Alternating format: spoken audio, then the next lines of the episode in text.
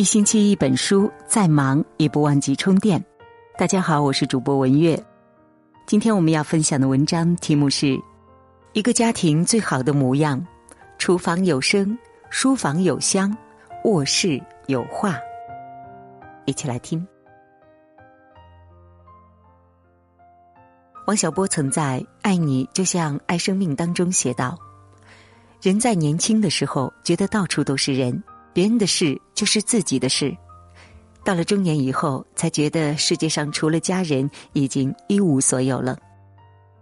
家庭是我们最重要的事业，经营家庭的用心程度，决定了一家人生活的温度。一个家庭最好的模样，莫过于厨房有声，书房有香，卧室有画。一，厨房有声。微软前高管张春玲曾在视频当中分享过自己对婚姻的看法。因为在工作和生活当中见过很多背叛，他本来是不相信婚姻的。但是结婚之后，他改变了自己的想法。由于工作的原因，他经常要去外地出差。每次回来，当他掏出钥匙开门的那一瞬间，总能听到他爱人在厨房炒菜的声音，锅碗瓢盆叮咚作响。后来呢？每当有人问他生活当中最浪漫的事情是什么时，他都会想起那个画面：一个人愿意为你做饭，关心你的冷暖，这难道不是我人生的高光时刻吗？妻子在厨房忙碌的身影，成了他在外打拼的原始动力，也帮助他抵御了许多诱惑。听过这样的一句话说：“你要看一家人日子过得怎么样。”只要看看这一家的厨房就好了。没有一段感情能够永远的脱离现实生活，爱会表现在点点滴滴里，落实到一日三餐中去。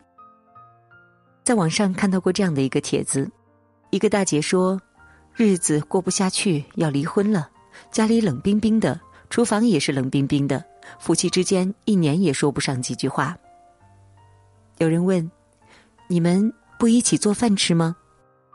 大姐回复说：“刚结婚的时候一起做，那时觉得挺好的。日子虽然清贫，但是一家人围在一起吃饭聊天，特别开心。后来他不经常回家吃饭了，我也懒得做了。外面到处是可以吃饭的地方，大家哪里方便就哪里解决。”纪录片《人生一串》中说：“没了烟火气。”人生就是一段孤独的旅程。厨房是一个家最原始的需要，也是日子最温情的部分。生活脱掉华丽的外衣，不过就是衣食住行。有时候，幸福就藏在热气腾腾的饭香中。二，书房有香。在中国历史上，有一个家族传承两千多年，人物之盛，德业之隆，世所罕见。他就是山西的裴氏家族。据裴氏世谱统计，裴氏家族一共出过五十九个宰相、五十九个大将军，名垂青史的接近千人，七品以上三千多人。裴氏家族甚至诞生了中国有名的宰相村。其家族兴旺的原因就两个字：读书。裴家有一条规矩：考不上秀才者不能进宗祠。所以呢，裴氏家族上上下下，无论男女老幼，一律手不释卷。清代姚文田说：“世间数百年旧家，无非积德。天下第一件好事，还是读书。留给子孙再多的财富，都不如让孩子养成爱读书的习惯。书本可以改变一个人的气质和命运。”俞敏洪的母亲李八妹原本呢是一个普通的农妇。他的童年很艰苦，父亲早逝，母亲无力供养他上学。扫盲班开课后，他风雨无阻的去上课，常常挑灯夜读。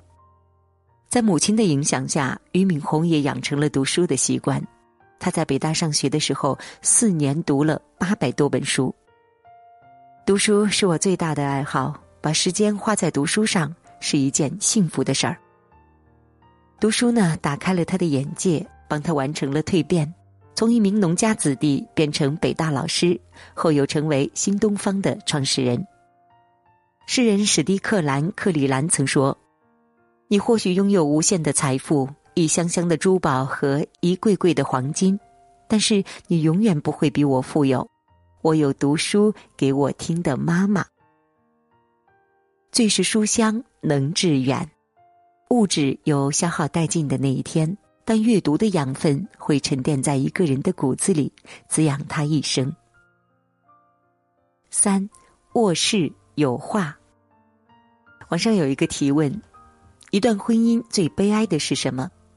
有个回答是：不是没有感情了，也不是离婚，而是两个人明明生活在一起，却无话可说。没有交流，没有期待，活成了面具夫妻。最糟糕的家庭莫过于同在一个屋檐下，却关上了心门，各过各的。其实，所谓的好感情，就是有个聊得来的伴，永远不嫌你话多，知你冷暖，念你悲欢。前段时间的热播剧《人世间》，其中有一幕场景让我印象深刻：朱炳坤的父亲退休，从外地赶来。好几年没有见到老伴，得知丈夫不用再下乡，周炳坤的母亲喜笑颜开。睡觉之前，她还在兴奋的跟老伴聊天。哎，跟你说个好玩的事儿呗。春燕他妈跟我说呀，他家电视很少开，为啥呢？他要把电视节目都攒着，跟他老头一起看。那我也攒了好多年的话要跟你说呢。睡前聊天几乎就是周爸周妈的常态，在操心完白天的琐事和孩子的家事之后，睡觉前的时间就成了专属于他们俩的时间。他们会聊聊各自的日常，唠唠工作上的新鲜事儿。偶尔，周父还会拉起周妈的手，望着对方说句：“辛苦你了。”两个人就这样恩恩爱爱的走到了白头，羡煞旁人。国外呢有一项调查发现。百分之二十五的夫妻每天交流时间不足十分钟，百分之四十因为工作太忙会完全忽略自己的伴侣，百分之二十五的人不记得上一次两个人一起不慌不忙的聊天是什么时候，百分之六十七的人觉得比起和伴侣一起聊天吃饭，他们更倾向于独自上网社交，两个人的生活变成了一个人的单打独斗。一个人孤独终老当然可怕，但更可怕的是跟让自己觉得孤独的人终老。能携手到老的夫妻，不是有道不尽的山盟海誓，而是有说不完的家长里短，聊不完的柴米油盐。《朗读者》里，董卿说过这样的一段话：“他说，家是一个有温度的词，它不仅是我们身体休息的地方，更是我们心灵停靠的港湾。”倦鸟归林，鱼翔浅底，落叶归根，这都是对家的渴望，也是生命在追寻着一种归宿。点个再看，余生和家人一起慢煮生活，闲话桑麻。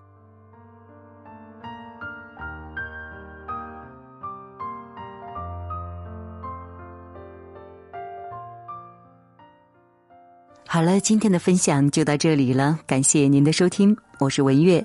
如果您喜欢今天的文章，记得分享到朋友圈，或者是在文章底部留言互动哦。